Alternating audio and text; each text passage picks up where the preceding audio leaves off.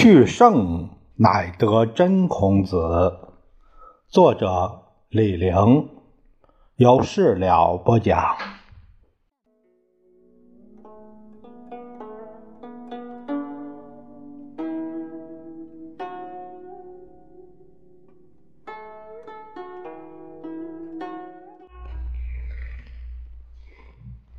我们这一节来看看孔子讲的人。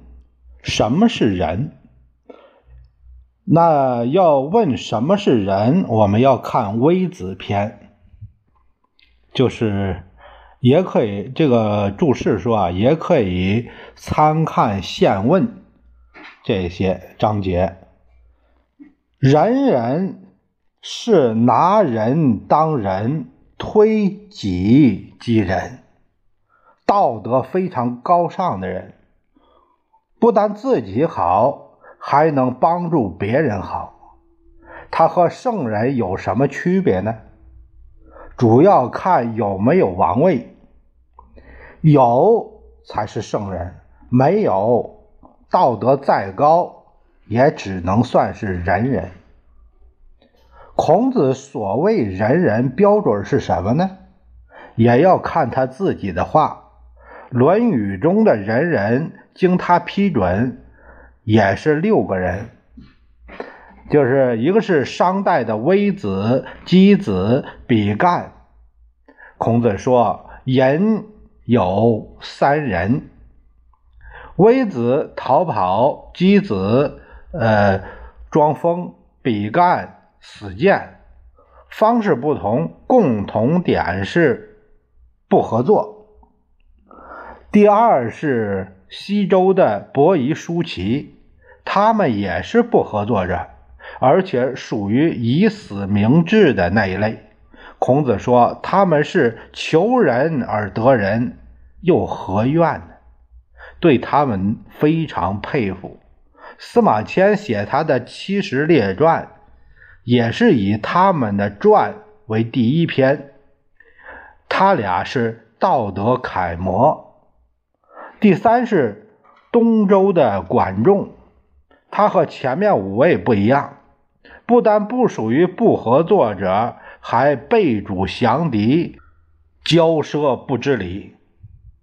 孔子说他也算仁人，他的学生就想不通，我们也觉得奇怪。其实孔子是有所变通的。他说管仲辅佐齐桓公。尊王攘夷有大功，挽救了中原诸夏。没有他，我们都是亡国奴。他是拿恩人当人人。读《论语》，我们要知道道德最高尚，孔子最欣赏，主要是微子篇中的人物。这些人或称义民，义啊就是义就是逃逸的那个义，或称隐士。正史有所谓《隐逸传》，就是专收这类人。微子篇是最早的隐逸传。古代所谓逸民，多半是一老一少，对现实不满，不是躲就是藏，照理儿不可能出名。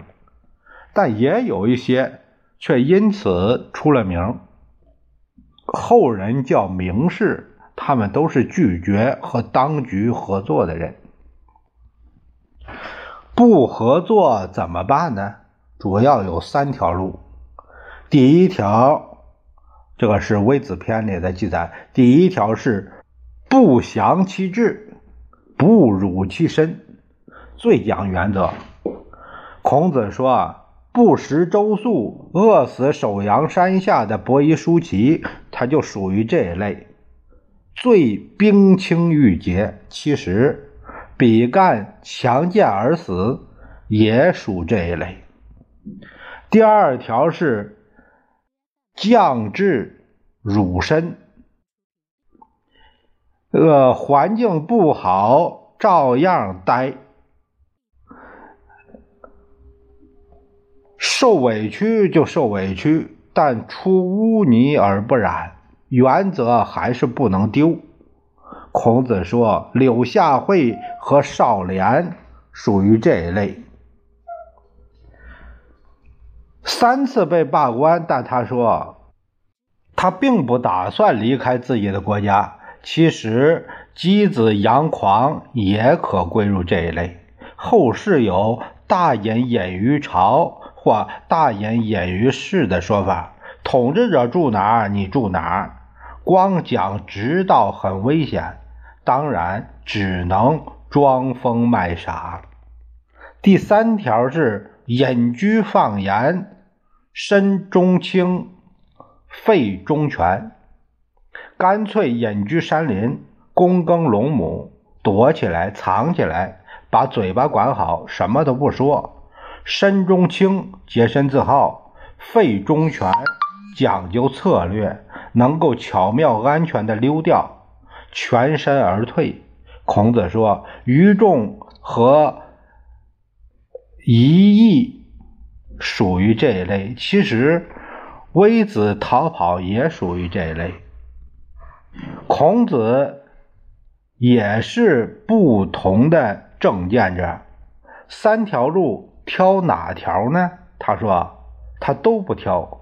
我则异于事，无可无不可。”第一，隐居山林，不说话，他做不到，他不能忘情于政治，政治都在城里，他才不肯到农村安家落户，跟着老乡种庄稼，他很讨厌种庄稼。